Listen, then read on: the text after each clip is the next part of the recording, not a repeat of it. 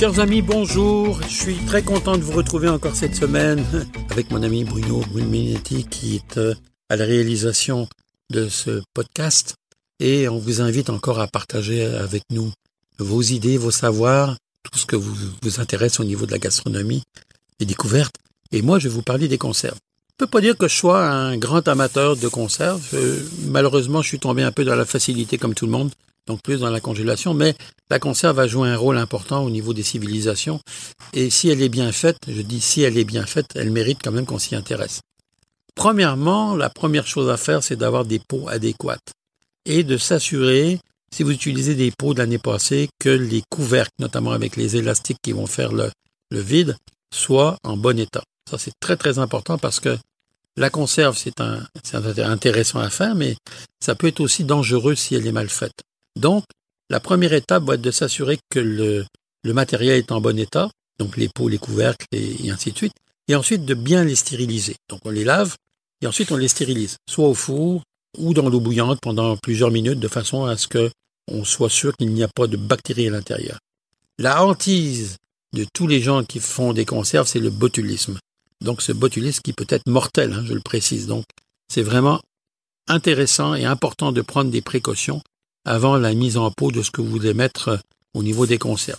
Dans les conserves aussi, il faut savoir qu'on met autant des légumes, des fruits, et je dirais peut-être un peu moins de viande, de volaille euh, ou autres produits qui sont peut-être euh, moins intéressants, bien qu'à une époque on, faisait beaucoup de, mise en pot de, de cassoulet, de, de produits comme tels, même du bouilli, j'allais vous dire, donc prêt pour passer l'hiver trouve un peu moins, il y a encore des adeptes et ça, mais c'est important de bien réaliser les conserves. Alors, on va pré-cuire, on va faire cuire nos, nos ingrédients d'avance.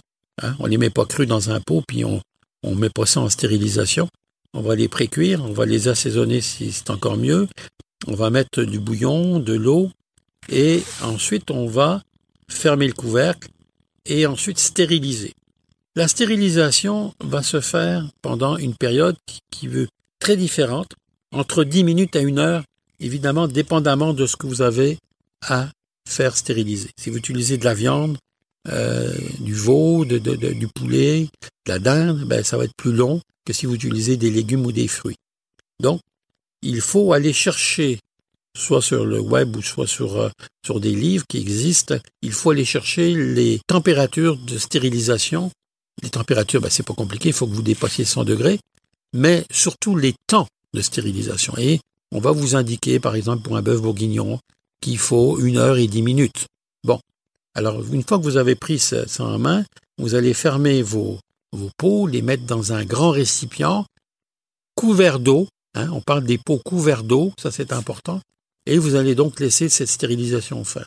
Lorsque vous allez retirer vos pots, il va falloir attendre et lorsque vous avez retiré vos pots après un certain temps, vous allez entendre le pop qui va vous indiquer que la conserve a bien prise. Donc qu'elle est sérieusement inoffensive et que vous n'avez aucun risque à consommer par la suite ces produits-là. Et j'insiste sur le fait parce que je me souviens de mes grands-mères qui faisaient des fois, je me demande comment on n'est pas tous morts, là, parce que qui, qui mettaient ça dans une espèce de cocotte minute et puis Là, il partait ça à un moment donné, même dans les confitures, elle mettait de la paraffine là-dessus. Mais je me dis, ça se peut pas qu'on n'était pas conscient à une époque du danger qu'il y avait, justement, avec le botulisme. Il y a dû y avoir quelques morts quand même dans les familles comme ça du aux conserves. Bon, ceci dit, conservez vos tomates, conservez vos soupes de tomates, euh, des soupes aussi, c'est intéressant. Puis, c'est un moyen facile lorsqu'on est occupé d'arriver à l'automne, à l'hiver, et d'ouvrir euh, par exemple avec un surplus de son jardin de tomates, ben de se dire, tiens, c'est une tomate de jardin qu'on consomme aujourd'hui. C'est ça le plaisir aussi. Alors voilà. Maintenant, je vais vous parler d'un sujet euh, probablement moins intéressant que la conserve, mais qui est aussi d'actualité. Et on parle des prix qui augmentent parce que aujourd'hui, il faut vivre avec cette augmentation, ces augmentations, devrais-je dire, qui nous agressent un peu tous les jours, tant sur le mental que sur le moral, mais euh, on est pris là-dedans et on ne pourra pas s'en sortir. Moi, je vais vous suggérer avec les augmentations qui arrivent, qui sont déjà là, aussi quoi acheter.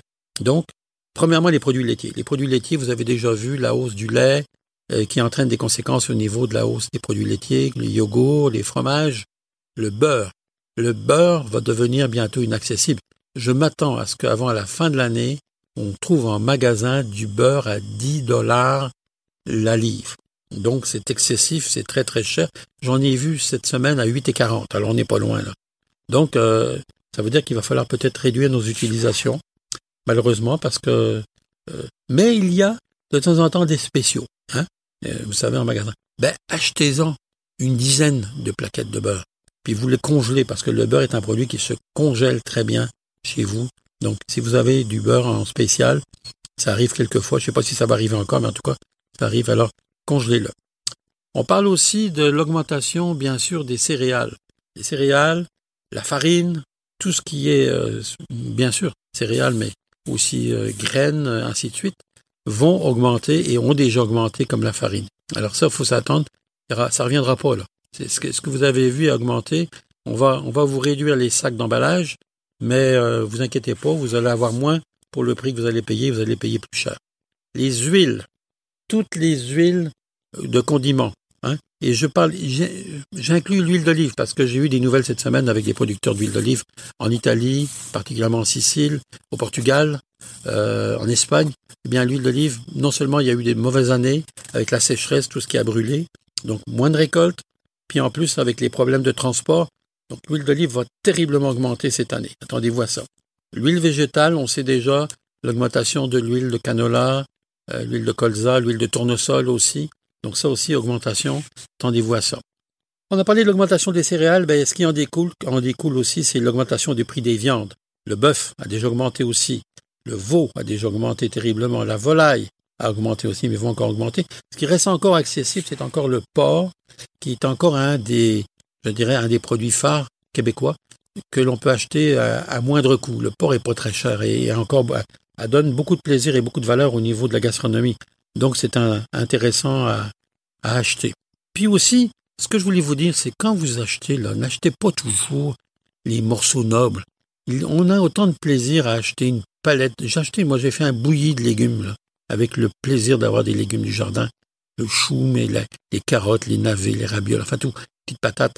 Ben, j'ai acheté une palette de veau, ça m'a coûté 17 dollars, je pouvais nourrir 6 personnes. Donc, c'est quand même pas si cher, mais c'est d'acheter des bas morceaux. Euh, quand on dit bas morceaux, ça ne veut pas dire qu'ils sont pas bons, ça veut dire que c'est des morceaux qui sont moins recherchés, des morceaux qui sont moins nobles. On parle de, euh, du flanc, on parle de la palette, on parle des épaules. Donc tous ces, morceaux-là sont moins recherchés, donc vous allez pouvoir faire relativement euh, des économies là-dessus. Alors, terminant, vous attendez pas à, ce que les prix baissent pour les fêtes. Euh, je pense qu'il va falloir restreindre cette année notre alimentation, être un, peu plus sérieux ou bien faire comme je vous le dis. On en reparlera ensemble. On aurait des idées pour les fêtes, quoi faire, mais c'est un peu ça. Terminant, je voudrais vous parler du bio. Vous savez, on a parlé du bio, ah, j'allais dire bio or not to bio, euh, parce que le bio n'est pas une référence en soi qualitative. Souvent, les industries vont se servir du bio pour majorer leur prix, bien qu'aujourd'hui, les gens sérieux, on s'aperçoit qu'il n'y a pas vraiment de différence. Euh, lorsqu'on fait lorsqu'on traite euh, des, légumes de la bonne façon, on est capable de le faire, hein, même à grande échelle. Donc, faites attention parce que le bio n'est pas un critère de qualité. Je le dis souvent, je le répète, Bio, c'est un critère évidemment sur les pesticides qui vous protège d'un excès de, pesticides, de Roundup et de tout ce qu'on peut ajouter comme saloperie sur nos fruits, nos légumes et ainsi de suite. Ça, c'est vrai. Mais par contre, ce n'est pas un critère pour avoir une bonne pêche, pour avoir une bonne pomme. Euh, souvent, on va mettre beaucoup, beaucoup de protection parce qu'on veut que le fruit soit parfait et que le consommateur demande à ce que le fruit, le légume soit parfait. Ça, c'est une erreur. On a eu beaucoup de choses qui se sont dites au niveau des fruits moches ou des légumes moches. Moi, je vous suggère d'utiliser ces fruits, ces légumes qui sont tout aussi bons. Et c'est pas parce que euh, le fruit est pas très très beau qu'il est pas bon. Au contraire. Donc, bio, je vous le redis, n'est pas une référence en soi. En terminant, un petit plaisir, j'ai découvert cet ouvrage aux éditions de l'Olivier. Ça s'appelle À la française. C'est un, roman, euh, comment je vous dirais?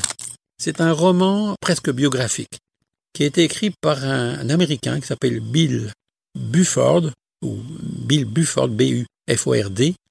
Et ce gars-là a décidé à un moment donné de partir de la Louisiane. Il est né en Louisiane, mais il vivait à New York.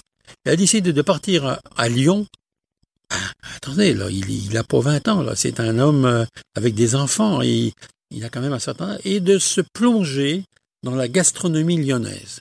Alors, il a réussi à se faire s'inscrire à l'Institut Paul Bocuse, à décrocher un stage euh, chez la mère Brasier, qui est une référence à Lyon, puis auprès des plus grands chefs artisans de la région, et sans ménager sa peine. Ça n'a pas été facile. Alors il raconte tout ça dans cet ouvrage, qui est absolument fantastique comme roman d'aventure, un reportage sur la gastronomie française dont il, dont il célèbre l'excellence, mais il est aussi en même temps critique dans ce qu'il peut expliquer par rapport à la grande gastronomie et explique comment c'est difficile. Maintenant, il a réussi. Hein. Attendez, il, a réussi. Il s'inscrit dans, dans la lignée des, des grands chefs ou des, des gens qui, qui, on pourrait considérer que c'est un chef euh, autodidacte, mais vraiment c'est intéressant. Alors, je rappelle le titre Bill Bufford à la française, c'est aux éditions de l'Olivier, où les aventures lyonnaises d'un Américain apprenti cuisinier perd des familles à la recherche des secrets de la gastronomie. Eh bien, vous allez voir que vous allez passer des belles soirées avec cet ouvrage.